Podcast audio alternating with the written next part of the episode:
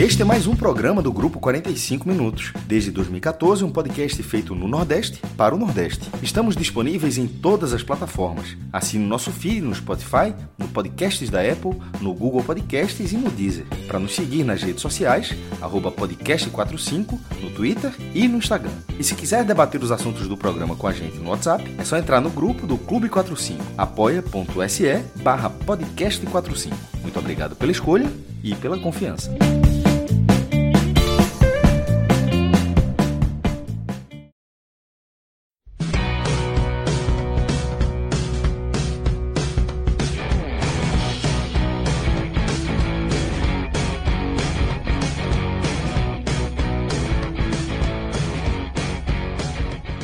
Olá, galera, boa noite. Começando mais um telecast na área. Eu, Thiago Minhoca, juntamente aqui com Clauber Santana e Rodolfo Moreira. É, estamos aqui para falar sobre mais uma derrota do Náutico na Série B. Agora, derrota para o líder do campeonato, né? Cruzeiro por 4 a 0. E antes de iniciar, e dando boa noite, obviamente, aos meus amigos aqui, Cláudio e Rodolfo, Deixa eu explicar uma situação que talvez você vá perceber durante essa live. Rodolfo, que chegou por último, não, não pegou essa explicação. Rodolfo, você está percebendo alguma coisa na minha, na minha fala? Alguma diferença? Você reparou alguma coisa? Reparei não, meu. Seja lá o que Tudo for, bem. para mim tá desperto. Então, isso é um bom sinal para mim. Por quê? Hoje, Rodolfo, eu fui no dentista Fiz um orçamento, paguei caríssimo para botar um novo aparelho na boca. Aquele aparelho que é invisível e tal, não vou fazer propaganda aqui, mas acho que o pessoal sabe qual é. Aquele aparelho que, que tira, que coloca, então é, é mais tranquilo. E aí, eu tô dá uma nos, nas primeiras horas dá um problema na dicção. Então, então assim, para a audiência ficar ligada, às vezes eu vou ficar sibilante. Então, quando eu for falar assim, começando, já vai dar um, sabe, um indício de que é uma língua presa, estilo Romário. Exatamente, exatamente. Vou estar um pouquinho sibilante aqui para algumas palavras. Acho que palavras também que tem um T, em alguns momentos vai dar uma dificuldade. Então, só para explicar para a audiência o porquê que às vezes eu vou ter uma fala um pouco estranha na live de hoje. Então, obviamente, aqui a gente vai abordar essa derrota do, do Náutico, né, na estreia de Dado Cavalcante. É, mais uma derrota. Aliás, não vamos perder muito tempo, não, até porque com o Náutico não temos que perder muito tempo, já que a situação está muito delicada para a equipe nessa Série B. Segue na lanterna do campeonato. Mais uma rodada, um jogo que. E aí eu vou começar primeiramente com o Clauber. Clauber, assim, né? Esperado essa derrota, ninguém iria imaginar que o Náutico pudesse aprontar para cima da melhor equipe, né? E aí, pegando até uma fala de Rodolfo, que daqui a pouco vai falar sobre, já algumas semanas ele mencionava, né? O pior futebol dessa Série B é o do Náutico, que tem sido muito abaixo. Porém, um jogo onde o Náutico veio com uma nova formação, o Náutico. E aí eu queria até ver sua opinião. Acho que teve um determinado momento que o Náutico estava bem em campo, organizado, pelo menos, e comparado com, com o que era a, época de Alano, a impressão que eu tenho, e eu queria que você falasse um pouco sobre, do que foi essa partida, Cláudio.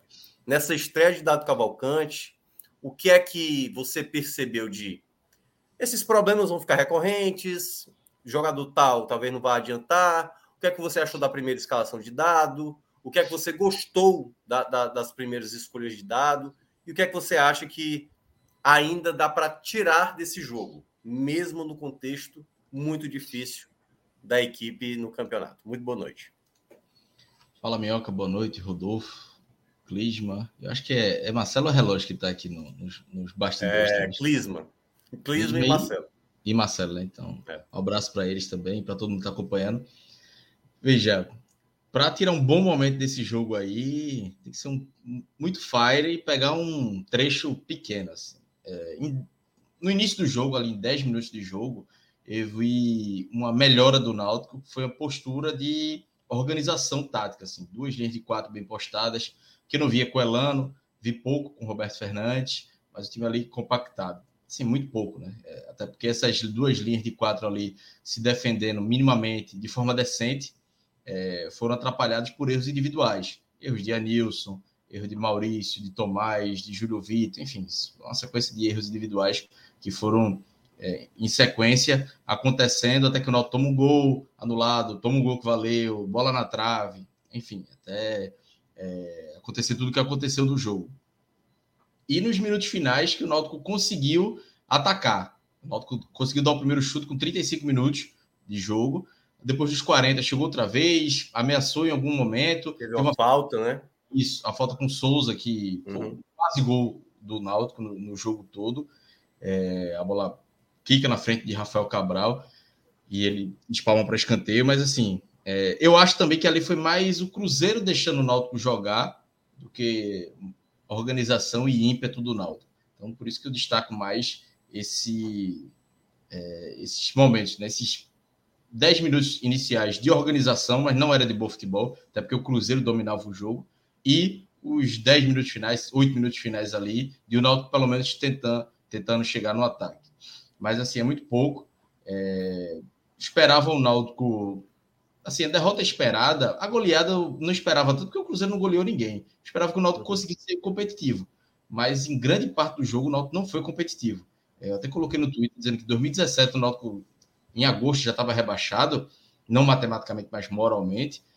Mas o time ainda lutava em campo. E hoje metade dos jogadores não lutaram em campo. Tivia Souza, é, Anilson, Tomás, Júlio Vitor, Chiesa é, perdido em campo, Bruno falhando muito, mais da metade. Paulo. É João Paulo. Assim, João Paulo é um caso de é, amanhã desembarcar em Recife e voltar para Fortaleza. É, não, não, dá mais. Assim, a tamanha responsabilidade é, que, ele, que ele faz com o Náutico. Mais uma, né? Já tinha sido expulso, se não me engano, contra o Criciúma. Agora mais uma vez não é não joga bem e quando joga é expulso. Então já pode mandar embora. Se é para cair, pelo menos cair com um zagueiro da base, com outros jogadores da base.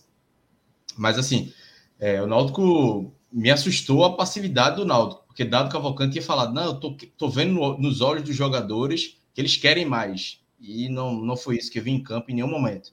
É, psicologicamente, o time entrou em campo rebaixado e está no campeonato rebaixado. É, óbvio que matematicamente ainda tem chances, mas o que eu vi hoje era, por mais que eu, eu preferi que o Náutico tivesse tomado 4 a 0 de contra-ataque. Assim, o Náutico foi para cima e tomou 4 a 0 mas não foi isso que aconteceu. Então, nem isso o Náutico conseguiu fazer, nem isso o Náutico conseguiu construir. O Náutico foi passivo basicamente quase todos os, os 90 minutos e, e não foi uma goleada maior, porque o Cruzeiro jogou em ritmo de treino o jogo todo teve um gol anulado, fez 1 a 0 botou bola na trave, no segundo tempo fez 2, fez 3, fez 4, e ter sido 6, 7, 8, se o Cruzeiro tivesse forçado e não forçou. Em nenhum momento o Cruzeiro forçou.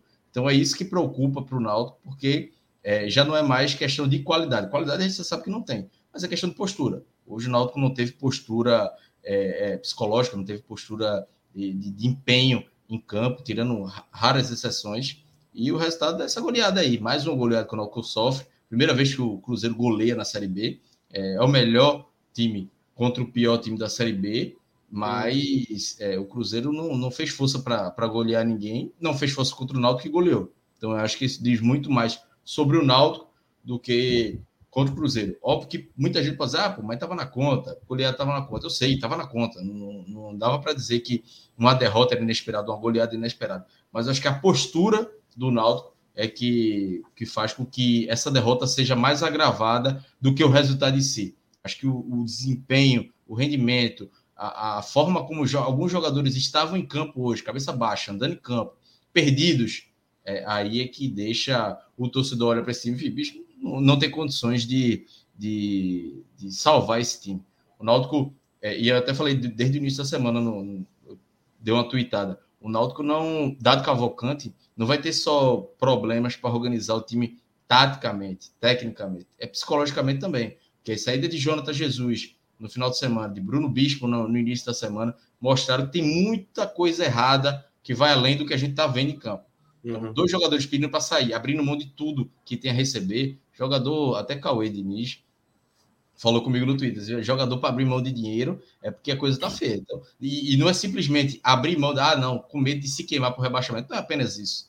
É, jogador, tem jogador que é rebaixado e cai para cima. Ele é rebaixado com um time, no outro ano ele está numa divisão até superior.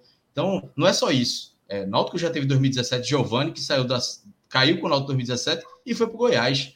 Acho que não sei se o Goiás estava, acho que estava na Série B, mas no, no, subiu com, com o Giovani, inclusive. Santa ano, Cruz... passado, ano passado, Cláudio, teve o caso do Erisson, que era do Brasil, Brasil de Pelotas, Pelotas, foi para o Botafogo e o Botafogo está até pensando em negociá-lo para fora do país. É, do Brasil, aquele Brasil de Pelotas teve uns três ou quatro que continuaram na B ou foram para A. É, Erisson e mais uns dois ou três que foram, ficaram na Série B. Então, assim, não é que ajudar a se queimar com o rebaixamento, não. Se você for bem, você consegue ainda se destacar, porque você pega um cara desvalorizado financeiramente e consegue contratar para uma Série B. Então, não é apenas isso. É uma prova de que é, tem muito mais problemas aí no Náutico. Talvez a, a, talvez não, é, a certeza de que o campo é apenas a ponta do, do iceberg do, da quantidade de problemas e que a gente vem falando aí desde o início do ano. É, e Rodolfo aqui já vem batendo nessa tecla, é até repetitivo. Eu vou, eu vou começar fazendo aqui um, um contraponto, até para. E aí, Rodolfo pode seguir a mesma linha de Cláudio, mas eu, eu, vou dar o outro lado do que eu vi da partida, certo? Do, do que o próprio Cláudio mencionou. Eu acho que o elenco tem dificuldades claras de, de técnica, de, de postura, até mesmo como o Cláudio mencionou. Mas hoje, e aí, é, tirando um pouco do, do que o Cláudio mencionou, eu senti o Náutico um pouco mais atento ao jogo, mais é, Rodolfo, assim, um time mais entendendo até quem sabe surpreender em determinado momento. Claro, teve um momento, até coloquei lá no nosso grupo, né? Teve uma hora que estava 8 a 0 de finalizações. Então, assim, era um Cruzeiro até perdendo chances, Bruno no gol, passando muita insegurança, né? Porque a defesa já não passa segurança, né? Os dois primeiros gols foi em jogada de bola aérea que o Náutico toma aos montes no campeonato. Mas em um determinado momento do jogo, veio ali, tanto no final do primeiro tempo como no segundo, eu senti o Náutico chegando mais ao ataque, sabendo fazer uma pressão melhor ofensiva, sabe assim? Por um momento eu achei isso, certo? Claro, quando você olha nos 90 minutos, muito pouco. Mas assim, é, como eu, eu não sei, a expectativa que eu tinha era muito baixa para o jogo de hoje eu achei que o Náutico foi melhor, por exemplo, do que o duelo, o, o último jogo, né? O último jogo com, com, com Elano, até, acho, até o jogo contra o Operário e tal. Esses jogos, para mim, eram muito mais. É, é, era assim, era, um, era o pior time mesmo. Hoje era um time que é um time que está na zona de rebaixamento. Claro, isso não vai mudar para o Náutico. O Náutico precisa vencer. E aí, Rodolfo, eu queria saber de você. Você acha que teve algo realmente a se tirar de bom desse jogo do que Dado propôs? Porque teve momentos que até Dado mesmo perdeu a cabeça com os jogadores. Teve uma, uma jogada que foi de João Lucas na esquerda. João Lucas tenta, não sei se cruzar, chutar para o gol, a bola vai para fora. E aí ele fica maluco, né? Porque estava todo mundo dentro da área, ele não cruza a bola. E aí a gente vê aquela situação. Você conseguiu tirar alguma coisa não é que vá dar uma esperança, mas que pelo menos consiga ser um time mais competitivo para os três jogos, que, assim, se é para ter a última esperança do milagre e tudo mais, esses três próximos jogos vão ser fundamentais, fundamentais para o Náutico. Você consegue tirar alguma coisa positiva em meio a toda essa, essa situação que está acontecendo no Náutico? Fala, Minhoca, Clauber. Um abraço aí a todo mundo que está acompanhando a gente aqui, que está ouvindo depois. Eu vou começar, Minhoca, fazendo um, um, uma volta no tempo para a estreia de Dado Cavalcante lá em 2017. Né, no, foi contratado no início da temporada, o Náutico tinha perdido um acesso de uma forma bem dramática. Né, e Dado chegou, montou o elenco e ele estreou um jogo contra o Uniclinic na Copa do Nordeste, que o Náutico venceu por 4 a 0 E eu, quando acabou o jogo, me veio essa, essa comparação. Na, da última vez estreou vencendo por 4 a 0 e depois deu tudo errado. Né? Porque depois dali o Náutico caiu na primeira fase de Copa do Brasil, Dado não voltou a vencer na Copa do Nordeste, o Náutico também caiu na primeira fase e foi demitido poucos jogos depois. E agora estreia perdendo por 4 a 0 né? E a esperança é que seguisse o mesmo fluxo e a partir daqui tudo desse certo. E é lógico que esse é um racional completamente aleatório, não faz nenhum sentido, mas isso é algo muito melhor a se apegar do que qualquer coisa que o Náutico tinha deixado em campo hoje e que vai de acordo com o histórico de performance recente do time. Eu venho dizendo que esse é um rebaixamento planejado, né? um rebaixamento que o Náutico construiu no planejamento minucioso em que a montagem do time foi totalmente desalinhada, as correções de contratações elas foram ainda mais desalinhadas. Veja bem, o Náutico entrou hoje com o time titular escalado por Dado, e que obviamente é, é muito da questão do que foi herdado. Dado não tem responsabilidade sobre esse time hoje, ao menos no tocante à escalação, né? Uma coisa ou outra a gente poderia cobrar com mais tempo de trabalho, o que ainda não é o caso. Mas o Náutico entrou com esse time titular hoje com três jogadores recém-egressos de uma Série D. Anilson, né, que lateral direito, Tomás. desempenho catastrófico. O Tomás e o Júlio Vitor, esses indicados pelo Elano. Então o Náutico montou um elenco que lá atrás já não fazia sentido. Né? A gente falava isso, ah, tá se apostando muito. Né? São vários jogadores dentro desse perfil de recuperação. E aí a gente volta no tempo, era, era é, Leandro Carvalho, era Evandro, Eduardo Teixeira. Muito nome para o Náutico tentar recuperar de uma vez sem ter estrutura, sem ter uh, robustez suficiente para isso. E quando precisou corrigir, o Náutico também foi omisso. O Náutico foi omisso em não se precaver para saídas anunciadas. Né? Lucas Perry vinha sendo constantemente sondado já há algum tempo. E o substituto que o Náutico trouxe, no apagar das luzes da, da janela de transferência, sequer está jogando. Bruno está aí, a, desde a estreia contra o Vila Nova, dando indícios de que não vem bem, muito tempo parado, pouca minutagem nos últimos três anos, e é, Jean não, não chega a ser uma opção porque está acima do peso, justamente porque o Náutico não trabalhou em nenhum momento com a possibilidade real da saída de Lucas Perry, que se concretizou.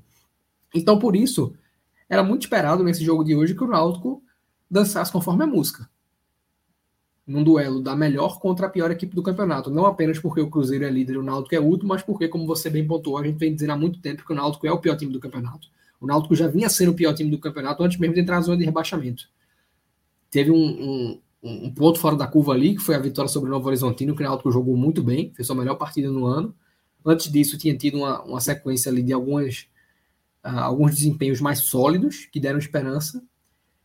E é justamente assim, esse tipo de contradição que mostra porque o Náutico está onde está. Porque teve uma janela para a demissão do Roberto Fernandes, que foi talvez ali depois da derrota para o Sampaio Correia, onde haviam muitos nomes no mercado. Marcelo Cabo estava disponível, Alan Al estava disponível, e o Náutico optou por manter Roberto, o que era uma escolha uh, que, que, eu não acho assim das mais questionáveis. Já tinha trocado o Hélio pelo Felipe, o Felipe pelo Roberto, e o Náutico optou por manter o Roberto, e no momento que o time tinha saído, de certa forma, dessa curva de evolução, porque perdeu para o Grêmio lá jogando mal e depois perdeu para a Chapecoense em casa.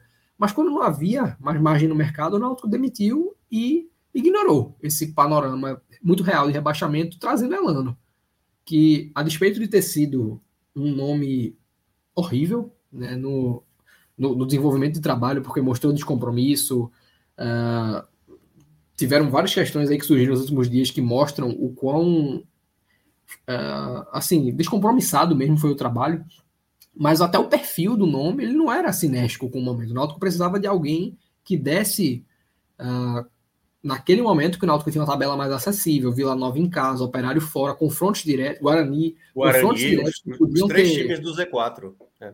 Exato, eram confrontos diretos que podiam ter mudado esse panorama para o Náutico. Hoje o Náutico podia estar razoavelmente estável nessa briga.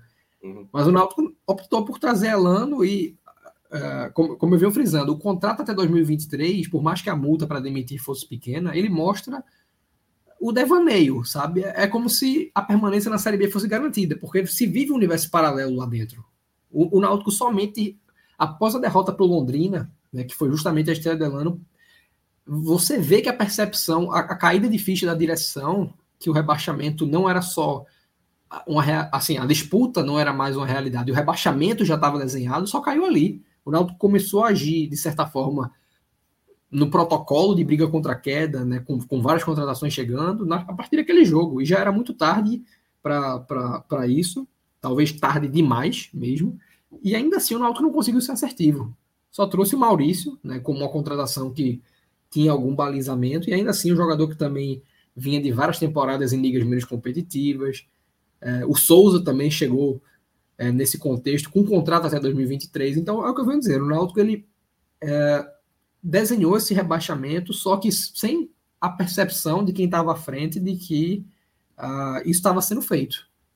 E agora, no momento de correção, o Náutico muda executivo, o Náutico muda treinador mais uma vez, o Náutico traz jogadores é, sem nenhum critério. Assim, o critério que existia, ele era ruim. E agora passou a ser sem nenhum critério, porque dois dos jogadores, dos, dos três jogadores trazidos por Elano, dois estão sendo razoavelmente utilizados sem nenhuma contribuição efetiva, não tem gol, não tem assistência, e um que é o Arthur, justamente no setor mais deficiente do time, que a defesa nunca jogou, o Arthur Henrique, zagueiro. E olha, olha o que a gente viu na defesa do Náutico hoje, né? A facilidade com que o Cruzeiro, Cruzeiro chegava, o, o, desespero que é um cruzamento na área. O último o zagueiro gol, contratado por... O, o Rodolfo, rapidinho. Para mim, o segundo gol ele é mais grotesco. É desesperador. Porque, assim, é muita gente na área e muita gente parada. E é uma jogada que o Zé Ivaldo prevalece, e aí depois aparece o Brock ali com muita tranquilidade, e aí depois aparece ali no meio ali o, o, o, o lateral, que não é bem lateral, Vitor Ferraz reclamando, como se ele também não fosse culpado não da própria jogada, é. entendeu? Então, assim, é, para mim o segundo gol é o mais bizarro de todos, assim, o mais sem noção, assim. O primeiro já tinha sido, aliás. Exato, e assim, o placar no fim, ainda que mais uma vez o Náutico tenha cedido, acusado muito golpe no fim, como foi contra o Bahia, de certa forma, como Sim. foi contra o Operário, apesar de ter sido uma derrota por 1 a 0 ele foi fez jus ao que foi a partida. O Cruzeiro poderia, teve o gol ali bem anulado pelo VAR logo no começo, mas o Cruzeiro chegou várias vezes. A, maioria, é, a maior densidade de escanteios do Cruzeiro ocorreu. Acho que foram seis no jogo e três tinham sido ali nos primeiros 20 minutos. Uhum. Então, assim, se dançou de fato conforme a música e o que poderia de ser colhido como ah, alguma esperança para as próximas rodadas era uma questão comportamental. Mas essa, para mim, é a principal variável que mostra o Náutico como time rebaixado. É um time sem inteligência emocional, é um time pouco preparado para lidar com adversidades. E aí o João Paulo acaba sendo o maior expoente disso, mais uma vez, já tinha prejudicado o Náutico grotescamente lá contra o, contra o Criciúma. Uhum. É... Mas o time, assim, harmonicamente demonstra, sabe, não, não ter força suficiente para lidar com isso. É, o Náutico em 2020, quando o Hélio chegou, agora a situação já é pior, mas até algumas rodadas atrás o Náutico ainda tinha uma superioridade em relação a 2020. Mesmo no momento mais caótico, era um time muito mais sólido mentalmente. Era um time que competia, ainda que muitas vezes não conseguisse competir tecnicamente, competia comportamentalmente. E esse time está entregue. Há várias rodadas esse time está entregue. É um time é, que em nenhum momento assumiu essa briga quando deveria. Né? Não, a gente de fato está brigando embaixo. Quando, quando, quando venceu o Novo Horizontino, ainda se falava em acesso no Náutico, se fazia conta. Ah, tá, tá. Agora só estamos oito pontos do esporte. E o esporte perseguindo. É, então, assim, se demorou muito para cair a ficha, e agora que caiu, é meio como se tivesse aceitado, sabe? Jean Carlos deu um discurso agora que não está errado no que ele disse, mas é, a, a, linha foi basicamente a gente tem que acreditar até o fim, mas daqui a pouco não dá mais tempo. E realmente, daqui a pouco não dá mais tempo. Daqui a pouco é aquele cenário em que você está olhando é, com alguma possibilidade matemática, mas sem nenhum argumento que justifique qualquer reação. Isso vai morrer nas próximas três rodadas, de fato. O Náutico pega agora o CSA fora de casa, o reencontro com o Roberto Fernandes é, agora o jogo em Maceió, ele comandou o Náutico nesse duelo no primeiro turno nos aflitos. É, e esse jogo, para mim, assim, hoje você tinha margem para tudo isso que a gente está falando aqui. Né? Porque você esperava o Cruzeiro em cima, o Náutico sentindo o golpe. Então, ainda que não se extraia nada de positivo, esse cenário era previsível. Agora, se o Náutico chega nesse confronto direto, tal como foi contra o Operário, contra a Guarani, contra Vila Nova. Não só com a derrota. Contra o Vila Nova, não vou falar em derrota, não, porque o Náutico saiu, querendo ou não, saiu na frente, ficou a maior parte do tempo com, com a vantagem no placar. Mas você sabia que o Vila Nova cedo ou tarde pelo menos empataria aquele jogo. E contra o Operário você sabia que o gol sairia. Contra o Guarani, você sabe, assim, o Náutico até teve algumas possibilidades, mas sempre na bola parada. Então, aquele aborto lá do fim do jogo, que foi a bola do Lucas Perry. Sim. É, não dá para colocar na conta de, de uma criação. Então não dá para o Náutico chegar no jogo contra o CSA torcendo para a partida acabar assim que começar. Porque foi isso hoje contra o Cruzeiro. Né? Quando sai o primeiro gol ali, vamos, tá bom, agora é torcer para não, não, aumentar muito essa cola. E já, e já foi um alívio quando anulou o primeiro gol, né? Pô, assim, eu, né? É, era para anular e acabar ali. Aí quando sai o primeiro, você sabe que não vai somar ponta, é torcer para não prejudicar tanto no saldo. Uh, e aí vai o CSA, o Náutico tem, tem que brigar por algo a mais, porque, veja, o empate, ainda pelo contexto do Náutico, né, no campeonato, o empate é um resultado ruim, né, matematicamente falando. É lógico que na, sob a ótica real, sob o prisma de necessidade de pontos, ele é mais do que aceitável, é um bom resultado. Agora, é, não vai mudar a, a, o panorama do Náutico até o fim. O que pode mudar isso é uma vitória, aí você vem para casa e de repente Sim. traz uma segunda, isso aí pode recolocar o Náutico na briga, mas é um cenário hoje, eu diria, utópico. Porque se banalizou, Minhoca, e aí eu vou passar a palavra com essa conclusão para a gente poder discorrer um pouco mais em conjunto, mas é o que eu venho dizendo há algum tempo. O Náutico não, não nessa temporada. Desde que voltou da Série C, o Náutico tem banalizado sequências de derrotas na Série B. Uhum. 2020 aconteceu, 2021, mesmo depois daquele início avassalador, aconteceu por duas vezes, porque o Náutico perdeu as cinco, venceu uma, empatou duas e depois perdeu mais cinco. É, nesse ano não, nem se fala, é, isso é a, a, regra do campeonato do Náutico até aqui. Então isso está banalizado. Então, você ir para Maceió, o, CR, o CSA vem motivado porque venceu o Vasco, ainda tem um jogo com o Operário que pode motivá-lo ainda mais. E mesmo que perca o jogo, é um time muito mais inteiro, é um time muito mais pronto para a partida do que o Náutico. Então, para mim, o Náutico vai chegar nesse confronto precisando da vitória, jogando fora de casa e tendo o CSA como amplo favorito para o resultado da partida. Ô, Minhoca, é, só para completar esse, essa parte que o Rodolfo falou, é, o Náutico nos últimos 10 jogos teve 9 derrotas, né? apenas uma Sim. vitória. E aí, é, talvez, até, é, talvez até me antecipe um pouquinho na pauta, mas só para fazer uma um, um contextualização. O Náutico tem três jogos agora, é, CSA, Ituano e, se não me engano, é Brusque, o terceiro. São dois jogos em casa, né? É CSA fora, Ituano e Brusque. E aí, veja, para um time que está brigando contra o rebaixamento, é uma tabela completamente viável, muito viável. E aí, é, até me inspirando na tweetada de, de João Grilo, é, ele sendo fire, né, dizendo que pô, não é para essa derrota não pode mudar um milímetro do planejamento do Náutico, não pode mudar é, o contexto do Náutico. É, e eu concordo com isso, eu acho que é uma derrota normal, mas é, sendo pegando pelo outro lado também, o Náutico chega muito abalado psicologicamente para esse jogo do CSA. E aí, a única, como o Rodolfo falou, a única coisa que poderia virar essa chave era uma vitória contra o CSA, um, um desempenho melhor, um empate, poderia mudar é, completamente o rumo das coisas para os outros jogos seguintes em casa. Então, assim, é, eu, eu sei, eu entendo o lado Fire de que realmente o, o jogo, esse jogo contra o Cruzeiro não era, não é, não deve mudar internamente nada do que o Náutico planeja para essas três partidas na luta contra o rebaixamento. Mas o que eu vi em campo não me faz acreditar e confiar de que o Náutico uhum. vá mudar muito esse rumo.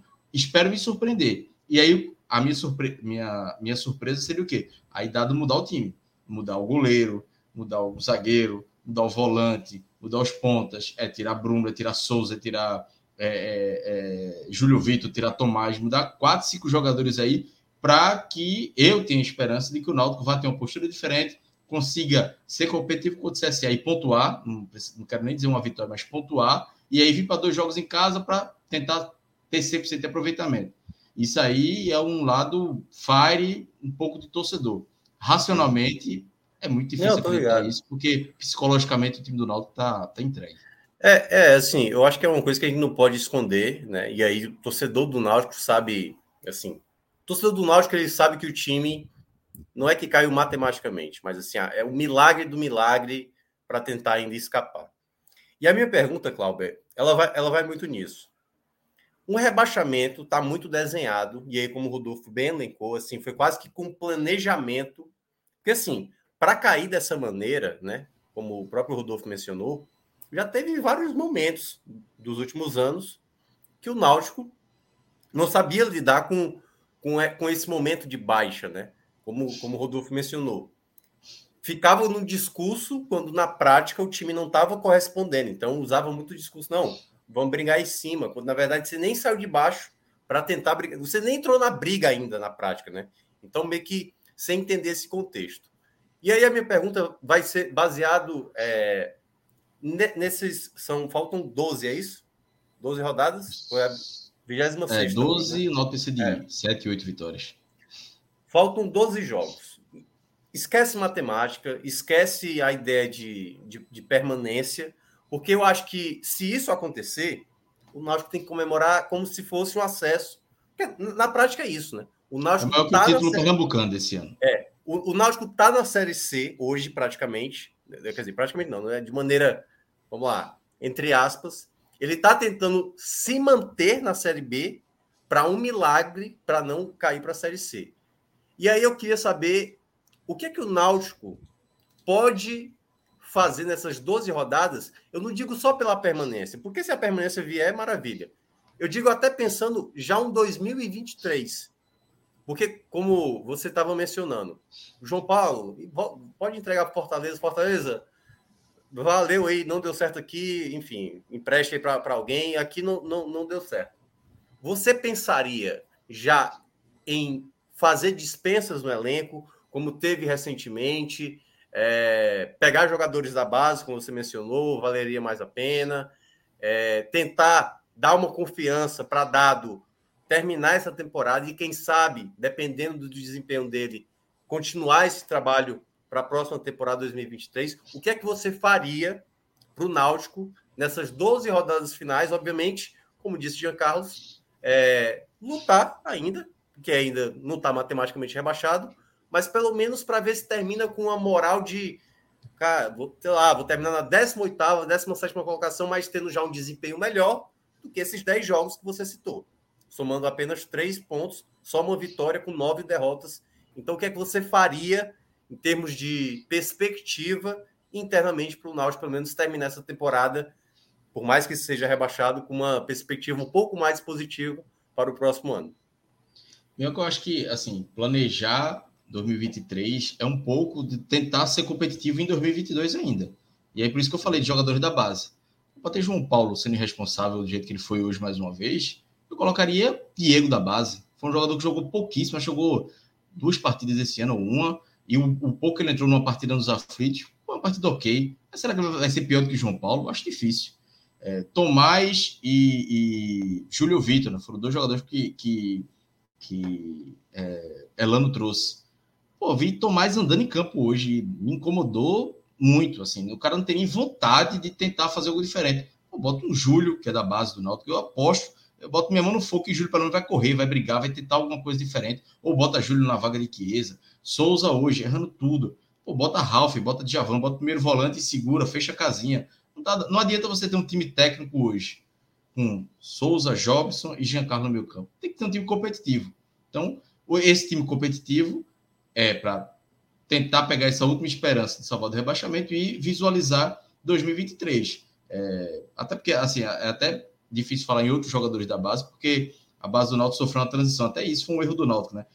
O Náutico teve um time que foi campeão da Copa Nordeste Sub-20 e praticamente ninguém foi aproveitado no profissional. Assim, teve Carpina, Júlio, mas foram aproveitados entre aspas. É, foram jogadores que foram colocar, entravam em alguns momentos, iam bem, mas voltavam para o banco. Aí Carpina foi embora, Cauã Maranhão fez um gol no clássico, foi emprestado para o Botafogo. Jogadores que não foram aproveitados no clube. Jogaram, mas assim, era tipo, vai no. Quando dá. Quando der, tu entra. É, mais ou menos como o Júlio entrou hoje no jogo. O Júlio entrou hoje, estava 3 ou 4 a 0 já, hum, depois de 35 do segundo tempo. Então, assim, o, acho que o desafio de dado para ele se mostrar que é é, que é o treinador para 2023, é ele tentar tornar o Náutico competitivo. E aí ele só pode tornar o Náutico competitivo, como eu disse, mudando três, quatro peças desse time. Ah, mas o banco de reserva é ruim. É ruim, mas assim, ó, Jean goleiro não vai ser tão inseguro quanto o Bruno foi. Bruno, não foi, Bruno hoje foi mais inseguro que Renan. Que Renan é um jogador que não tinha tido nenhuma sequência como profissional, jogou, se não me engano, dois jogos, inseguro demais, mas Bruno conseguiu ser mais inseguro. Muitas vezes. Mais, Não, teve, mais experiente. Teve, teve, dois lances específicos. Teve um que, assim, acho que foi Luvanô, né? Que era atacante do Cruzeiro. Foi. Ele não acreditou. Furado, né? Ele não acreditou que o, o, o Bruno tinha furado. E teve uma outra que foi uma bola no segundo tempo, que a bola veio até com certa facilidade e ele quase se atrapalha. Ele era quase um gol. escapar. É. Não, assim, é, é bizarro, assim. E aí mostra muito isso, né? Porque parece que é um goleiro que nunca nem jogava, pô. Né? Então eu acho que. É, não sei se o Rodolfo pensa parecido. Acho que o Jean poderia ganhar a oportunidade dele. Tipo assim, a situação já, já não tá delicada, né? já que saiu o Lucas Perry, praticamente a situação, você não vai encontrar um goleiro da mesma qualidade.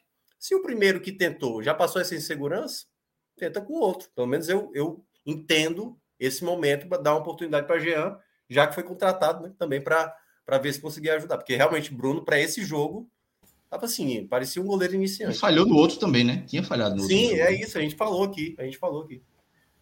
Essa, essa, essa argumentação, Minhoca, eu diria que ela é fundamental até para entender esse momento do Náutico, porque existem coisas a serem feitas visando tornar 2023 num evento, num cenário muito factível de queda, mais uh, controlado, digamos assim, né? menos entregue a uma reformulação quase que total, que vão na mesma linha de coragem para tomar decisões, uma coragem que não aconteceu. Eu diria, não diria nem coragem, porque não eram decisões difíceis, agora vão ser, mas na, nesse, no contexto do primeiro semestre não eram. E que a gente fala aqui com frequência também. Se você olha o histórico de centroavante do Náutico na temporada, o Náutico começou com Chiesa é, meio moribundo, voltando de, uma lesão séria. Todo mundo tinha perspectiva de que ele precisaria uh, de uma, uma sequência muito favorável de fatores para poder render como já rendeu. E só a diretoria não conseguiu ver isso. Álvaro, que era um jogador que, além também de conviver com muitas lesões, quando teve sequência, além da Série C 2019, jamais conseguiu render. Acho que Álvaro fez três gols de, de 2020 até a saída dele no Náutico. E só, isso né, no, nos jogadores do profissional. Era muito necessário você trazer um atacante que viesse ou para resolver, ou pelo menos uma aposta que tivesse uma perspectiva de desenvolvimento boa. O Náutico jamais trouxe. E você tinha Júlio da base, que estreou fazendo gol né? Foi um dos jogadores que tinha o maior índice de acerto em finalização do Náutico em certo momento, e o Náutico, em determinado momento, escanteou esse, esse menino, que não só era uma opção interessante para o momento, mas podia ter sido desenvolvido para o Náutico ter um, um, mínimo de segurança dele na Série B. E como não foi feito, hoje não existe essa segurança, nem por parte da torcida nem por parte dos treinadores que chegam. E aí hoje o Náutico está refém de Chiesa. Um Chiesa que tem aí, hoje completou acho que 12 jogos na Série B, tem um gol marcado, num escanteio que o, o mérito do gol está basicamente na batida da bola de Souza contra o Londrina. Se você soma com a Série B do ano passado, são três gols aí em praticamente 23 jogos. Então é um jogador que já há muito tempo não tem rendimento de Série B.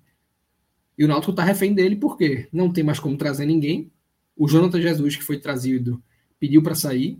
O Amarildo, que foi trazido, também nunca, nunca conseguiu render. Isso porque o Náutico, como eu falei, teve um, um critério de contratações altamente questionável na temporada. Amarildo, nome sem nenhuma perspectiva de, de, de, de, performance, de evolução na Série B. O Jonathan Jesus vai naquela cota de jogadores que vieram para serem recuperados, só que já veio para ser recuperado com um time aos frangalhos. Se o Náutico não teve condição de recuperar Leandro Carvalho e Evandro começando o ano, o que dirá Jonathan Jesus? É, com um time em franca decadência na tabela. Então, assim, é muito difícil você entender a tomada de decisão e isso faz ser muito fácil entender porque o Náutico está onde está e como está, sem perspectiva de rendimento e podendo ter aí um rebaixamento vexatório. Hoje o Náutico corre um risco muito sério de cair com uma pontuação altamente inexpressiva é, de, de, expor Dado Cavalcante aí uma, um, uma sequência negativa que inviabilize a permanência para 2023, se o Náutico vier a querer manter Dado Cavalcante. Hoje, eu diria que tem, o planejamento, tá, os esforços do dia a dia, eles têm que ser pensados na manutenção, em viabilizar o máximo de estrutura, de dar condição de trabalho, de passar o máximo de tranquilidade necessária para esses atletas recuperarem a confiança e poderem jogar. Mas o planejamento né? O, o, foco macro nas ações para 2023 tem que ser pensando em contenção de danos, porque é, é muito desenhado, é muito desenhado e eu não vejo hoje uma rota de fuga. Rodolfo, aliás, ainda contigo, é, você falou dessa questão do dessa contenção de danos, né? Que eu concordo, acho que tem, tem que começar a partir de agora isso, porque acho que foi você ou foi Cláudio sem nem se importar em receber a, a quantia, sabe assim? Isso pega muito mal, assim, para o clube, entendeu? Porque, assim, a gente está falando aqui da, dessa questão da possibilidade de, dado Cavalcante, quem sabe, né, começar o próximo ano, a depender do que ele consiga fazer um time ainda competitivo para esse ano, seja ele conseguindo um milagre de, de manter o time na, na, na, Série B, ou até mesmo se for rebaixado, mas com um time pelo menos numa crescente. Eu acho que esse é o ponto principal, né? Assim, o, o que é que a, assim, a gente teve do último jogo para esse a saída de Ari Barros, né? Que muita gente colocava ele como ponto principal. Nessas, nessas decisões que o Náutico tem a fazer até o final da temporada, é, quais são esses danos que até você mencionou que tem que ser contidos? O que é que o Náutico precisa oferecer hoje para que um treinador como o Dado Cavalcante, dando certo, no caso, obviamente, para ver se ele, ele dá certo, ele continue, ou se por acaso der errado, o Náutico consiga pelo menos oferecer no mercado um bom local para que você consiga tentar trazer um treinador para tentar tirar o time da, da Série C do próximo ano, jogadores, né, diferentemente desse ano. Você acha que tem que trazer novas pessoas para o departamento de futebol, pessoas com mais qualidade, pessoas que consigam acrescentar algo que a gente viu durante toda essa temporada, que foi um desastre. Você acha que esse é o ponto principal para o Náutico ainda esse ano, já para o próximo ano, tentar essa recuperação de conter os danos? Sem dúvidas, sem dúvidas. Eu, eu o, o, grande problema do Náutico hoje, ele não está nem na questão de. Eu fiz um, um, uma thread recentemente sobre isso, não é nem a, a questão da estrutura é, no departamento, a estrutura humana. É a cultura mesmo que está é, top-down vindo da presidência. Hoje o Náutico não tem nenhuma exigência por performance. Diogenismo, né? A mentalidade. É, diogenismo. É, é, esse diogenismo que faz Ari, Ari Barros tá aí há, há, dois anos, e a bem dizer, há um, sem nenhum índice de acerto em contratação. Acertou o Wagner Leonardo, perdeu por completo o trilho da campanha de acesso desenhado, e aí, quando já estava tudo quase perdido, que veio o Anderson, veio o Matheus Jesus, veio Jailson, veio o, o Murídio. E para esse ano só teve o acerto no Lucas Perry. Então o Náutico passou esse tempo todo com o Ari. Quando, aí você vai vendo que o, Náutico, que o presidente vai procurando constantemente por bodes expiatórios. Quando perdeu para o Londrina, que era o alvo mais fácil, era o Dudu Capixaba, que estava lá na beira do campo. Aí o Náutico demitiu o Dudu, que nem, já está reintegrado porque o Náutico não quer arcar com, com a multa rescisória dele. Tá claro isso. O Náutico colocou ele como coordenador de base depois de, de expô-lo ao ridículo. Aí a, na derrota pro, do Vila Nova, Elano, naturalmente, Elano. só que Elano tinha um escape, de, já ia estar em Limeira, então o Náutico não ia conseguir colocar essa evidência, foi mais rápido demitir o Ari Barros, porque o Elano só voltava no domingo. Então, uma série de coisas, sabe, que mostram que, ah, lógico, tem muito a ser revisto. Você vê, por exemplo, o sucateamento que o Náutico deu ao centro de, de inteligência, né? Há três anos atrás eram quatro pessoas lá dentro. Só e aí eu vou encerrar com esse argumento, porque para mim é didático, Minhoca. Veja, não é um momento, assim, não é oportunismo da gente estar tá falando isso aqui, porque se a gente fala disso há algum tempo, mas para quem não sabe, né, o Náutico lá em 2020, tendo alcançado a permanência na Série B com Hélio, o time de analistas do Náutico todo, do, do mentor lá deles, que era o Anderson Borges, que hoje está no Corinthians, até o, o, o, o, os subordinados do Anderson, eles saíram do Náutico para o Paysandu, que está e já estava na Série C, porque não tinha perspectiva de trabalho no Náutico. Não tinha. É, a, diretoria já tinha, assim, meio que tomado partido da posição do treinador, com o Hélio dos Anjos, que era um cara que tinha suas dificuldades de trabalhar com, com esse tipo de profissional. É, tanto que depois o próprio Ari Barros foi quem trouxe um analista para um pouco, ter um pouco mais sobre o controle dele. Esse analista também saiu do Náutico muito cedo. Hoje ele está no Ceará. E hoje, assim, se você for perguntar, e essa é a resposta oficial, porque eu já sondei isso, e a resposta do vice-presidente atual do Náutico foi: não, se você for lá no, no CT, vai ter gente trabalhando lá, sabe? É meio como quem diz: não, vá lá que você vai ver uns figurantes fazendo alguma coisa ali. Vão estar tá, vão tá, vão tá vendo vídeo no YouTube, vão estar. É, sei lá o que eles vão estar fazendo. Mas o Náutico perdeu todo um time de analistas, não foi um, não foi dois, foram três analistas para o Paysandu na Série C. Então isso não é. Assim, o, é o que eu estou dizendo. Hoje o Náutico colhe os frutos de uma série de desmandos que permeiam o clube já há algum tempo. Agora, como vencer um campeonato pernambucano em cima do esporte, que não acontecia há 53 anos, como foi bicampeão depois de 20, isso acaba mascarando E é uma, assim, é, um, é, um, é, é uma, uma maquiagem proposital, porque a meta dessa diretoria é essa. Cláudia disse isso aqui no começo do ano e eu fiz questão de bater nessa tecla em praticamente todo o programa que a gente fez. Nunca se falou no Náutico nesse ano, e ah, porra, como é que vai ser essa Série B, que a gente tá com orçamento mais enxuto, que a gente perdeu vários jogadores que é, tá muito mais difícil, olha a quantidade de time de peso que tem aí, e a gente sem recurso aqui, como é que a gente vai fazer para ter um pouco de estabilidade? Como é que a gente vai fazer para conseguir chegar pela primeira vez numa final de Copa do Nordeste? Não, só se falava em, em janeiro em ser bicampeão depois de 20 anos, porque seria um escudo muito forte para tudo que viesse pela frente.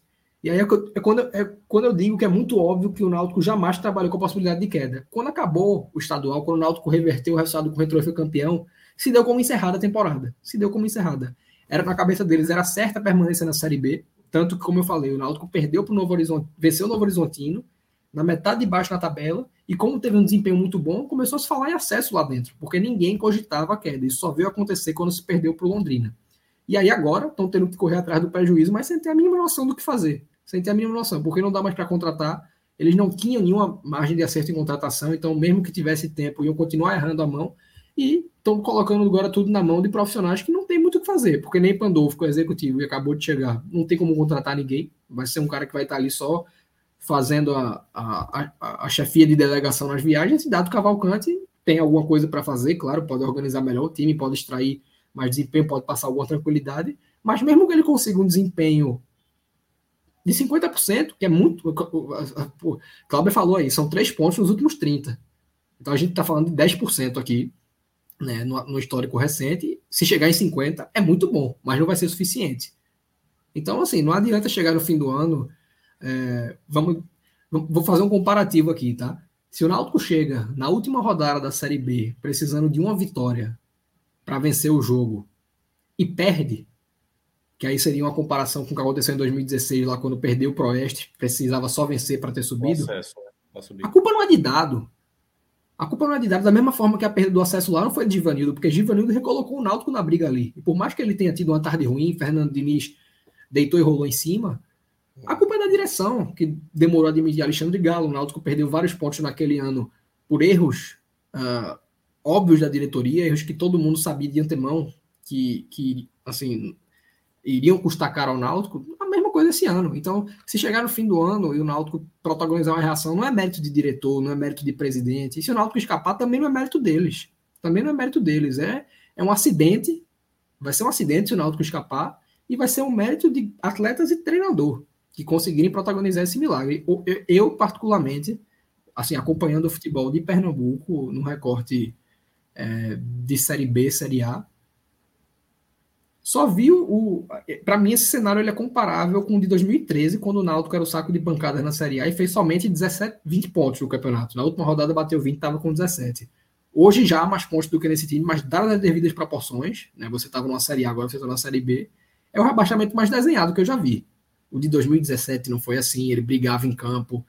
É, o Santa Cruz de 2017, nenhum dos rebaixamentos do Santa Cruz para a Série C, por exemplo, teve esse, uh, esse tipo de de entrega. O primeiro rebaixamento do Santa Cruz, o Santa colapsou nesse momento do campeonato, mas era um time que chegou a brigar por G4. E aí foi, foi uma questão de perda de peças. Perdeu Marcelo Ramos. É, o de 2017 também foi um time que passou o campeonato todo competindo contra, contra essa briga, mas competiu. E agora a gente tem o um Náutico destoando de tudo que já se viu. De tudo que já se viu. E ressalto, que aí foi uma fala até de Renato do Timbucast, é a primeira vez na história que o Náutico briga contra a queda para a Série C, estando com tudo em dia. Ou se tiver atrasado, vai estar assim, um, que é uma coisa assim linda se comparado com, com 10, 12, 15 anos atrás. O Náutico sempre teve inserido nesses contextos quando politicamente estava rachado, financeiramente estava totalmente abalado, e agora não. É, o presidente foi eleito com 90% dos votos, o Conselho Deliberativo age a cada reunião mensal focado unicamente em defender essa gestão executiva, e ainda assim, tendo sido campeão, bicampeão depois de 20 anos, como eles tentam alardeio, o Náutico está, assim, com a âncora jogada no Z4. Uma Joga nos jogada. aflitos, né, Rodolfo? Joga nos aflitos, salário em dia, politicamente tranquilo. Assim, não tem nada externo que atrapalhe o clube. Nada, nada. Não, é, eu, eu, eu tava lembrando, porque isso tem. Aqui também tem muita reclamação, é, geralmente, hoje, né? Hoje com o Ceará, né? Aqui. o Ceará também, financeiramente, não atrasa salário, fora de campo, muito elogiado e tudo. E se questiona muito no Ceará de hoje daqui é, é, a questão do futebol, às vezes, em campo, né? O time que acaba não indo muito além. E no caso do Náutico, que aí uma coisa que acaba tendo um pouco de, de similaridade. Ah, isso é difícil com, com o aparelho. Um pouco parecida, vai, é, com o Ceará daqui, que é a questão da mentalidade. Essa questão do de não compreender aonde você pode dar um passo seguro. Então, como o Rodolfo estava mencionando, Cláudio, era, era mais o discurso do que propriamente um, um planejamento para. Porque assim, porque, como é que se discute uma coisa baseada no, no resultado em campo? Que, cara, resultado em campo às vezes não quer dizer nada, sinceramente. Porque assim, você pode fazer um bom jogo, criar essa esperança né, da vitória do, contra o Novo Horizontino, mas se você não tiver uma estrutura, quando você tem uma base como time, quando você já vem fazendo um trabalho bom, mesmo assim, mesmo você fazendo tudo certo, pode acabar dando errado, né? Você pode acabar tendo problemas durante o campeonato, pode ter erro de arbitragem, seu jogador perdeu uma bola no último minuto, um, um, seu jogador falhou e tomou o gol. E aí, eu queria saber isso para fechar, e depois a gente vai falar do, dos destaques. É, Cláudio, o que é que você pensa que pode fazer essa mudança da mentalidade internamente no Náutico? Só com saída de Diógenes, só realmente com outras pessoas que forem assumir o clube, ou realmente o Náutico ainda tem possibilidade, com essa gestão, de buscar um algo diferente? Minhoca, no cenário ideal, seria uma reformulação em todo o departamento de futebol, assim, departamento que eu digo a diretoria de futebol, né? É, diretores de futebol, que são, pô, eu vi entrevista de Luiz Gaião, que é vice-presidente jurídico, e que está ajudando no futebol, segundo ele. Pô, esse cara nunca trabalhou com futebol. Aí, pelas entrevistas, conhece pouco de futebol e está lá no futebol. Está lá, frequentando vestiário, ajudando contratação, enfim. Então, no cenário ideal para 2023, é, não sei dizer se, ah, beleza, vamos tirar de hoje agora, os problemas vão estar resolvidos. Assume quem? Luiz Felipe Figueiredo? nem, nem ele não se mete em futebol e nem gosta. Talvez até fosse melhor.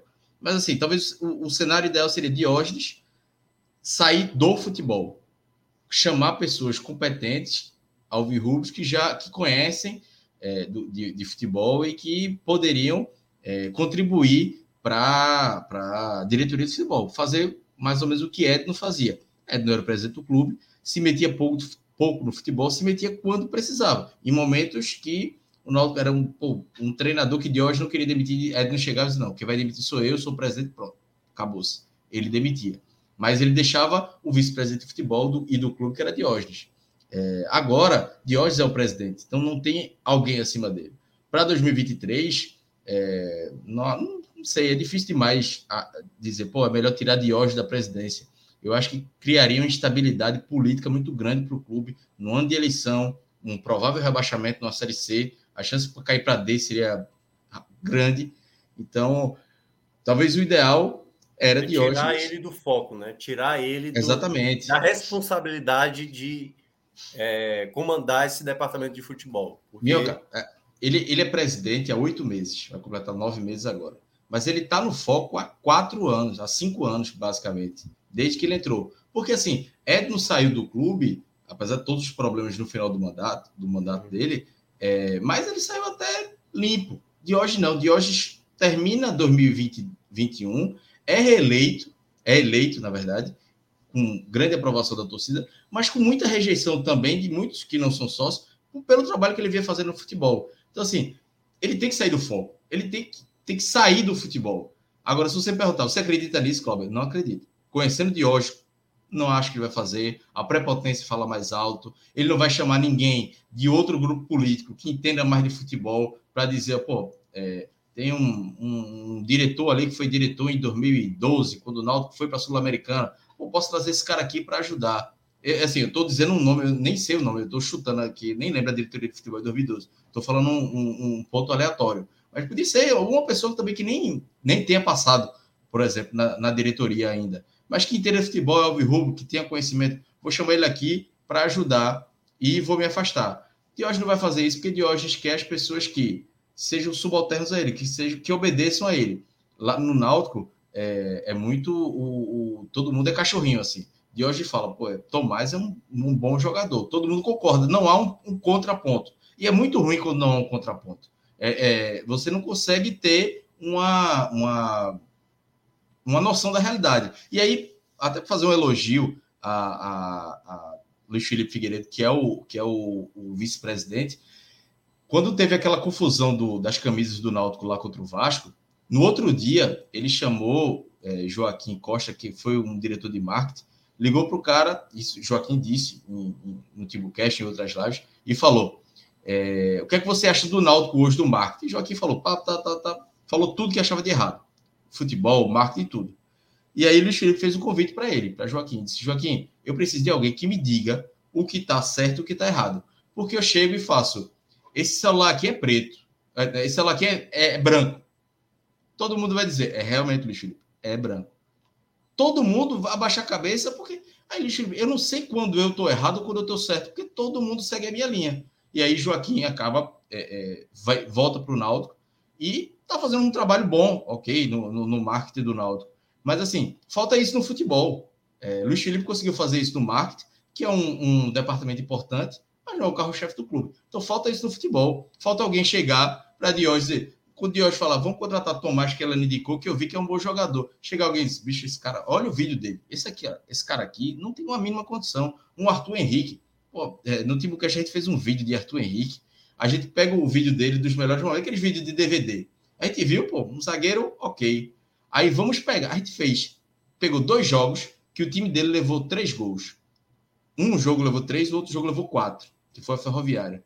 Dos sete gols, cinco eram falhas dele. Um do, desses cinco foi um pênalti cometido dele. Velho, se você pegar dois vídeos, você vai ver que em dois jogos o cara foi responsável direto por duas derrotas do time. Pô, se eu, da minha casa aqui, vi isso, como é que um diretor não vai ver? Então falta ainda isso para o Náutico. Então falta alguém que seja um contraponto. Hoje não tem, porque Diógenes não permite que isso. Eu queria que ele aceitasse isso e chamasse alguém que, que desse esse contraponto, que entendesse futebol. Mas, infelizmente, eu não acredito. E aí, provavelmente, 2023 vai ser Luiz Gaião, Roberto Selva, não esses nomes, mas gente com esse perfil que obedeça a todas as ordens dele. Pois é, complicado mesmo. É... Enfim, né? Não tem como um clube ter só uma visão interna, achando Me alonguei sempre... demais, mas espero ter sido é. claro, mas foi. Não, não, deu, deu, mas, mas deu, deu, deu para entender. É, e é uma situação onde o Náutico está cada vez mais sem entender, né? Como disse Rodolfo, como disse Clauber, essa situação, na verdade, é o, é o, é o, é o como disse o, o Rodolfo no começo, né, da fala dele. É o planejamento mesmo de uma equipe que não consegue sair de uma situação de queda. E vai caindo e vai caindo, e aí vai se enganando com o campeonato estadual, com campanha de Copa do Nordeste e tal, sem entender a, a real importância que é o campeonato brasileiro, que deveria ser o principal ponto. Antes de entrar nos destaques, vou pedir para chamar aí o Bet Nacional, a Bet dos brasileiros. É, Luiz Mangama aí vai colocar na Meu tela. O colchão virou um colchonete fino. Viu? eu quero, quero deixar claro, porque na live de terça-feira do, do esporte, é, Celso Shigami, Maestro, Cássio Zirpoli e Fred Figueroa começaram a culpar a gente, Cláudio, de que a gente era o grande responsável por essa perda de dinheiro. O que é uma gran, um grande erro da parte Injustiça. Deles. Fake Porque news. Rodolfo, Fake news. Rodolfo, quando a gente estava apostando aqui, a gente apostava 20, 15, 10. Acho que o máximo que a gente apostou foi 40 reais. E nisso, Celso é o maior matador de onça que eu conheço aqui do Bet Nacional. O, o Cássio só quer meter peixe. Só quer meter peixe. E Fred Figueroa fica agora matando lá os Lobo Guará. E, não, bota 200 aí. E aí falaram, temos que bloquear esse dinheiro para o pessoal não ficar gastando errado. Eu falei, ora, pô, a gente tá perdendo 40 reais do que eles gastam em cada live, quatro vezes o valor. Tá apostar de um real e vão ocupar a gente também. É, de um real e vão. Então é o seguinte, a gente vai fazer uma aposta aqui, um valor baixíssimo, né? Só para mostrar para a galera, né?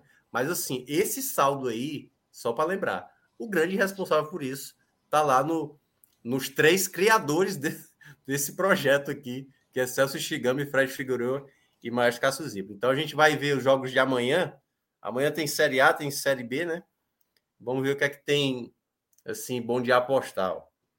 Série A, a gente tem um clássico goiano, entre Goiás e Atlético Goianiense. O Goiás está fora da zona de rebaixamento e o Atlético Goianiense está dentro da zona. Curitiba e Havaí, Curitiba de Guto Ferreira e, Hava Havaí de Eduardo Barroca. Fluminense Palmeiras, jogo Maracanã, joguinho bem complicado esse. É, Cores e Bragantino não está aparecendo aí as odds, né? Não sei por qual motivo. E além disso, esse jogo eu vou voltar lá no Castelão, Ceará e Atlético Paranaense, transmitido pela Rádio Povo CBN. Além disso, vai ter a Série B também Guarani e Tombense, CRB e Criciúma, Operário e CSA, além da Série C Paysandu e ABC, Mirassol e Botafogo de Ribeirão Preto. É, é tem Série D aí, mas é, pode subir, acho que mata, aí, mata já, aí já é arriscado. É. é. vocês têm algum palpite? Assim, se vocês também quiserem, tem, tem Premier League, acho que tem Bundesliga e tal. Mas vocês têm alguma ideia aí de desses jogos aí que estão disponíveis? Mas o, o Ceará com o Atlético, vale dar uma olhada lá dentro, viu? É, é o Ceará não, não vai estrear ainda o Lúcio Gonzalez. É, o Atlético Paranaense vai entrar com time reserva, só que o time reserva vai ter Vitor Roque, porque Filipão considera que o Pablo é melhor que o Vitor Roque, coisas do Filipão. E, e o pessoal tá colocando, não tu tá colocando aí, né? Tá 4 para o Atlético Paranaense e 1,87, né? É 1,87 para o Ceará. Qual tá o handicap do jogo? Não sei nem o que é isso aí. Eu nem trabalho com isso. aí, ó. Menos 2,5. É, 6,8 Ceará. Veja, terça-feira o Atlético joga pela Libertadores, né? É, não, é. O time então... titular do Atlético não viajou, certo? Para cá. É. Ele ficou lá em Curitiba. Só que assim, eu considero o ataque reserva do Atlético Paranaense um ataque bom. Assim, Vitor Roque, Vitinho. O mais meio do Atlético tem valor, viu? Mais meio? É. Aí seria é o quê, Eu, eu nunca, é eu, é eu nunca entendo. Eu... Como é esse mais meio do handicap aí? Então, no, no, mais meio dele, se o jogo acaba 0 a 0 por exemplo, fatura metade da, do valor da aposta. No caso 0x0, 1x1, é assim. É, igual, qualquer né? empate, qualquer empate. empate né? Qualquer é, empate, aí a gente é. ganha. Aí ganha metade, é isso? Exato. E se der Atlético, ganha. É, se der Atlético, bate 100%. Ah, sim, entendi, entendi. Ah, pô, esse é bom, ó. Esse eu não conhecia, não. Handicap asiático, não sabia dessa. Veja, eu toda vez eu leio, vou procurar na, no Google a definição, porque eu nunca lembro qual é o. o é, aí o menos menos seria o contrário, entendeu? Se, se termina 0 ah, a 0 Se der, você der Ceará, a gente ganha 1,79 e se der o empate, aí a gente ganha metade do valor, é isso? Isso. Exato. Agora, será que o Ceará não conseguiria esse. Se é o contrário para o Ceará, não? Menos. Zero, eu tô me pegando na crise do Ceará e no que o Minhoca é. trouxe aí, de o Atlético ter, mesmo com um time misto, vamos dizer assim, um, uma potência maior. Então, porra, você ter metade no empate é, me, me parece um, um negócio bom. É, mas assim, eu acho que pode fazer isso aí com uma combinação, entendeu? Lembrando que da outra vez, da, nas combinações, sempre tinha um resultado que atrapalhava a gente. É. Porque assim, como a gente vai apostar baixo, por exemplo, se botar 10 reais aí, como é que fica a volta aí? Fica boa? Não fica, né? Acho que vai para 18, 10 reais né? 18 e 72. Vai voltar 9 reais, assim, nem. Se voltar metade, a gente não ganha nem o que a gente está apostando. Não é isso? Exatamente. É. Só... Então eu acho que tem, tem, que fazer umas combinações aí. Ó, esse sugerindo Palmeiras... aí mais de um e-mail Fluminense e Palmeiras. Acho é Marcelo, né? Dois... Mais de dois é melhor, né? Não? Vocês não acham que vai acontecer mais de dois? É um jogo para muitos gols esse aí. Acho que um 2x1 um é capaz, um 2x2. É. Eu ainda botava dois em vez de dois e meio, não? Não, dois, é, dois, dois, dois. Foi, foi, a minha ideia inicial. É, porque sai dois, um volta.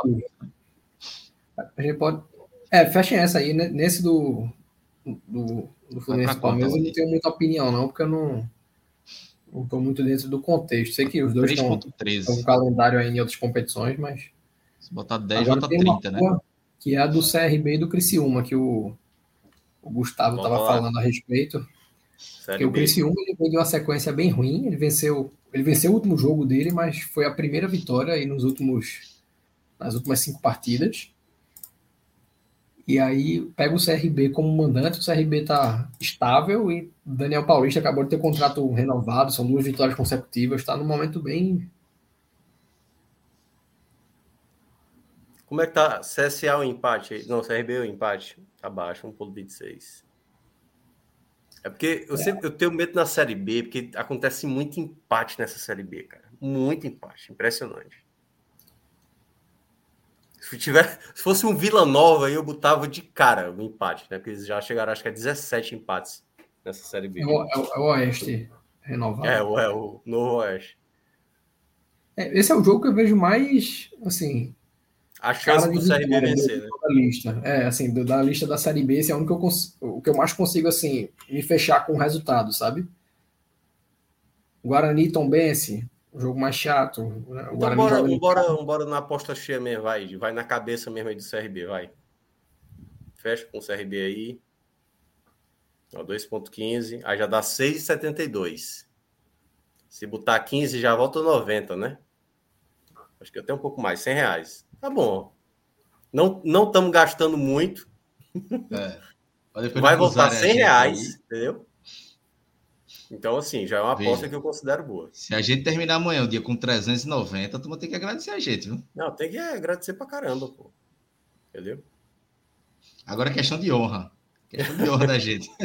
Agora é isso, a gente tá, tá perdendo pouquinho, né? A galera que perde mais, mas é isso, galera. Bet Nacional, a Bet dos brasileiros, você entra lá com o nosso código podcast45, que aí você já ganha também seu bônus para fazer as suas apostas. Não tem só futebol, tem vôlei, tem é, e-games aí, futebol americano, vôlei de praia, é, NFL, que ainda nem começou.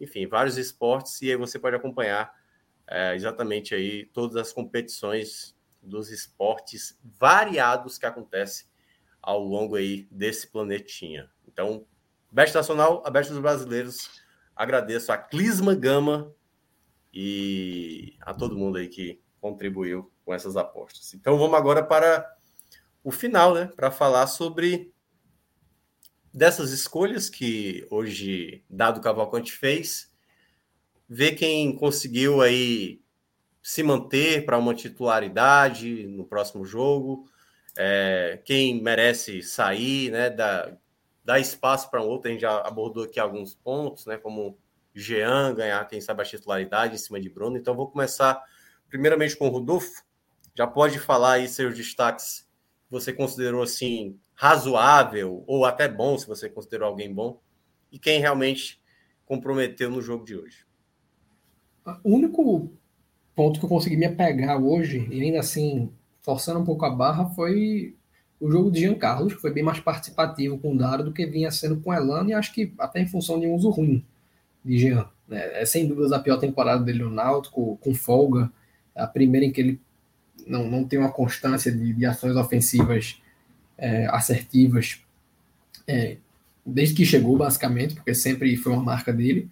E hoje ele teve mais solto, né? Foi o único jogador que usou alguma coisa. No primeiro tempo teve ali uns dois, três passos no vazio que ele tentou fazer, mas sempre com o Rafael Cabral do Cruzeiro bem postado, antecipando. E é que eu citaria aqui, não por ter rendido próximo do que pode render, mas por ter sido quem tentou alguma coisa. O Náutico foi um time muito passivo que entrou ah, visando segurar o 0 a 0 e morrer abraçado com isso.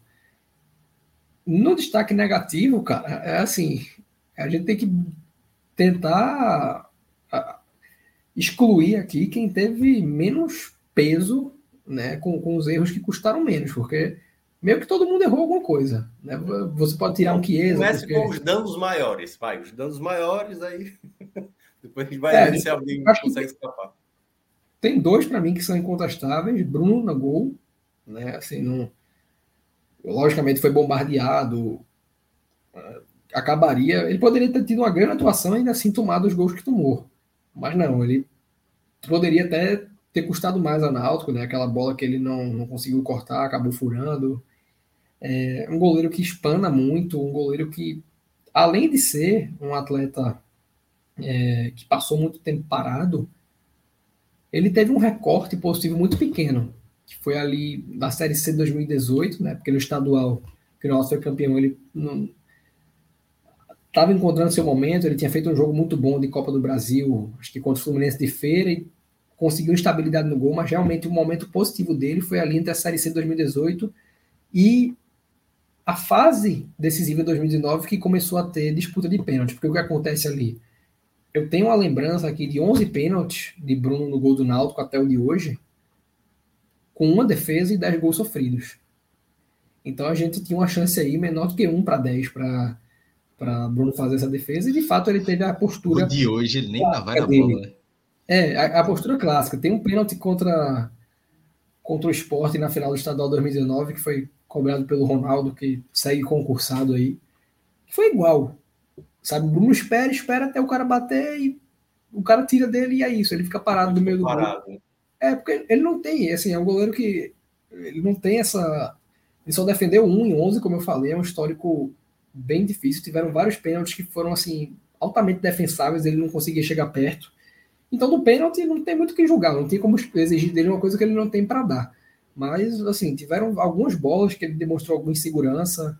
E aí soma com o jogo passado, né, que ele já tinha falhado do primeiro gol do Vila Nova, e você vê que realmente não tem condição. E o grande problema é, a alternativa é o Jean, que vem do retrô, de uma série D, tal como o Tomás, tal como o Júlio Vitor, tal como o Nilson.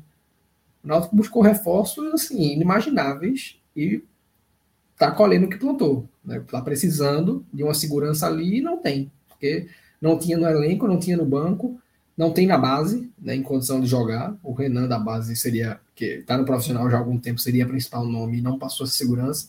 Então você teria que trazer alguém. Assim, é, é, Bruno também, né, Cláudio? É o, o menino da base, Isso, que Bruno tem um campeonato bom agora. Bruno, é, Bruno Lopes. E assim, é um teste, né? É meio com uma fogueira para o menino ainda. Um momento peço para você fazer isso. O Anilson também, é, assim, foi uma estreia boa contra o CRB, eu, eu achei particularmente, teve gente que não gostou, mas eu achei uma estreia boa, e de lá para cá é ladeira abaixo hoje, a pior das, das atuações, muito, muito ruim mesmo.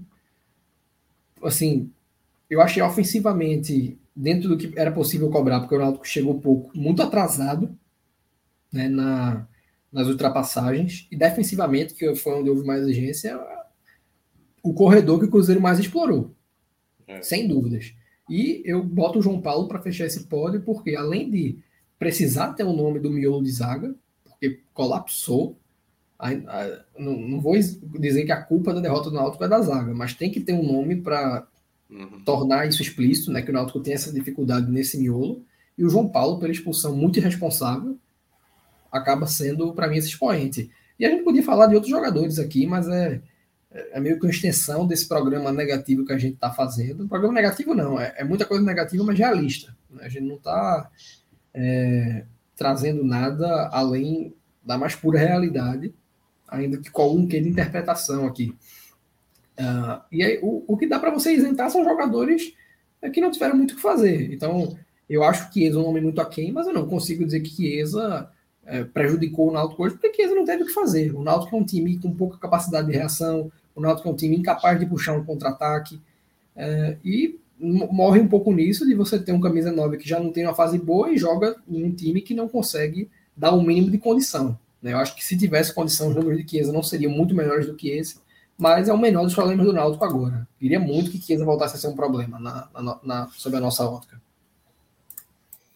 E aí, querido Clauber, para você, os destaques. É, positivo é Jean, mas assim, como o Rodolfo falou, é forçando, forçando uma barra ali de uhum. tentar encontrar alguém. Se o Rodolfo não tivesse falado de Jean, eu, se eu fosse o primeiro a dizer, não tem ninguém. Aí realmente dá para salvar Jean isso aí, que foi um. É, no meio de um deserto aí, ele foi um que salvou alguma coisa.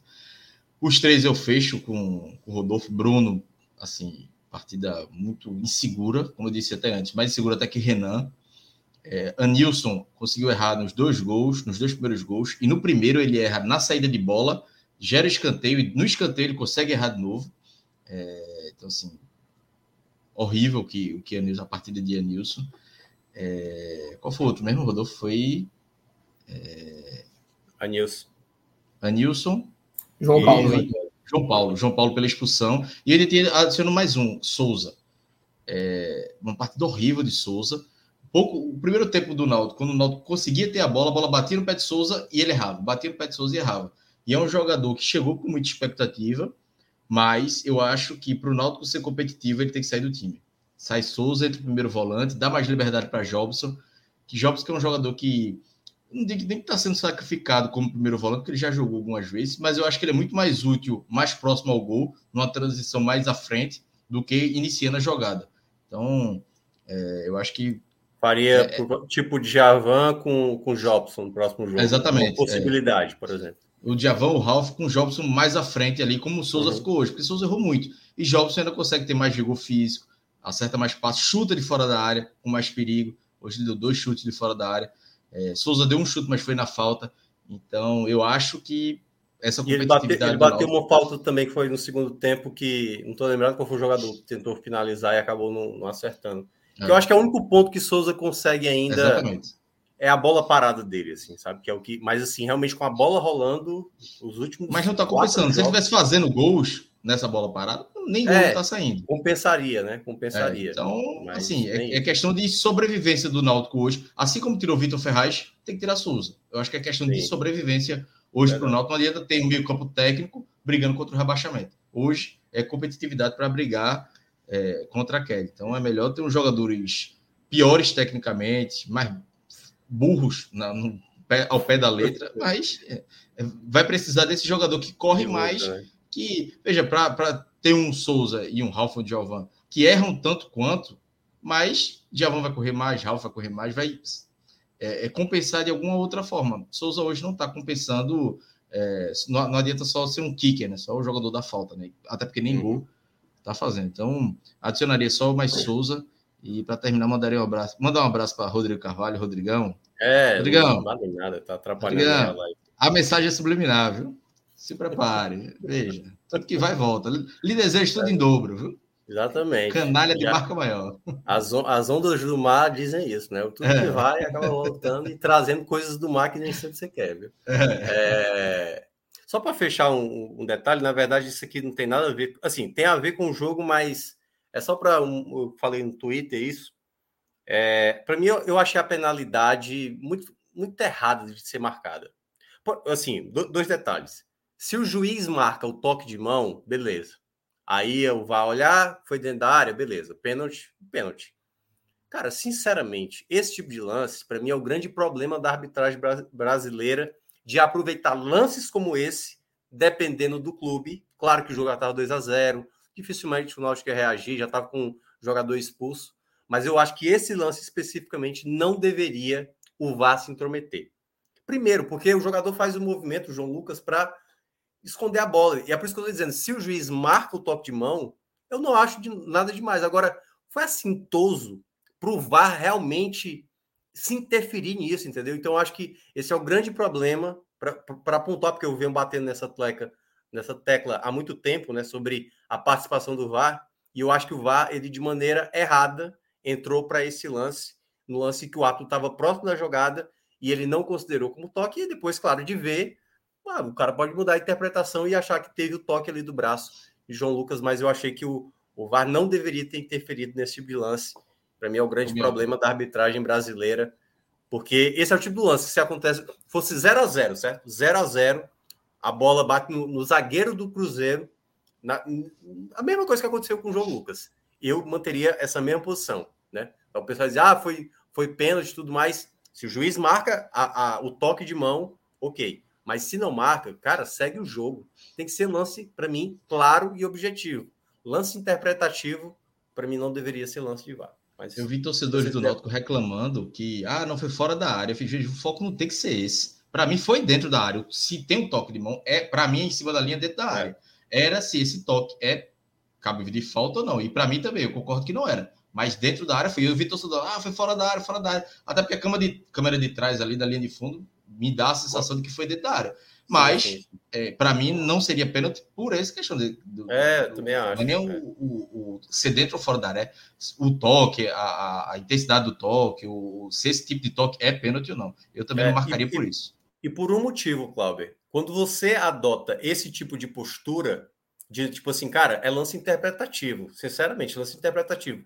Não vamos perder tempo com isso, não, porque hoje o Cruzeiro foi lá, né, é, com rigor verificar o lance a favor do Cruzeiro, o Cruzeiro pode enfrentar um time mais à frente, porque o Cruzeiro já subiu, né? Mas futuramente o Cruzeiro pode ter um lance como esse, e aí alguém tem uma interpretação diferente, entendeu? Então, eu acho que VAR tem que ser para lance claro, objetivo. Esse não era lance para o VAR interferir. Então, pelo menos é a opinião que eu sempre coloco. E mais uma vez falando aqui. Então. Mensagem de Ney Pereira dizendo até nós cruzeirenses achamos o pênalti bem maroto. É, foi um bem maroto, assim. Não precisava, né, Ney? Acabou. É, sim. Claro, o jogo estava resolvido. O já estava morto já. É, já estava resolvido o jogo. Mas eu, eu, eu, gostei de pontuar só por conta disso, sabe? Às vezes eles pegam esses lances interpretativos para ver. Para um, eles olham e para outros eles não olham. E para mim tem que ser uma lógica é, direta. É subjetivo, não olha para ninguém, segue o jogo.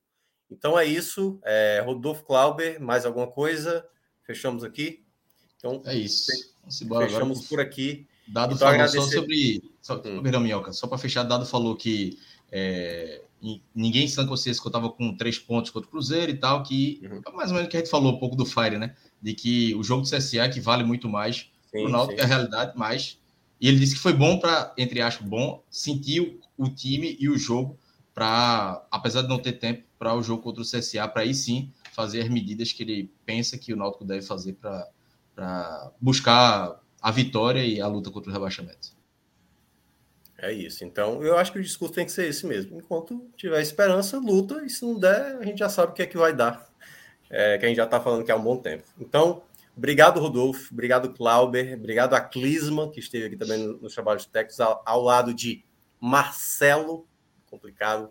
Também aqui, Marcelo Fader, que esteve aqui na nossa edição. E a todos vocês aqui que contribuíram, Tibu Sincero, Ney Pereira, Davidson, todo mundo que acompanhou e chegou até aqui, a gente pede só o like para que você contribua.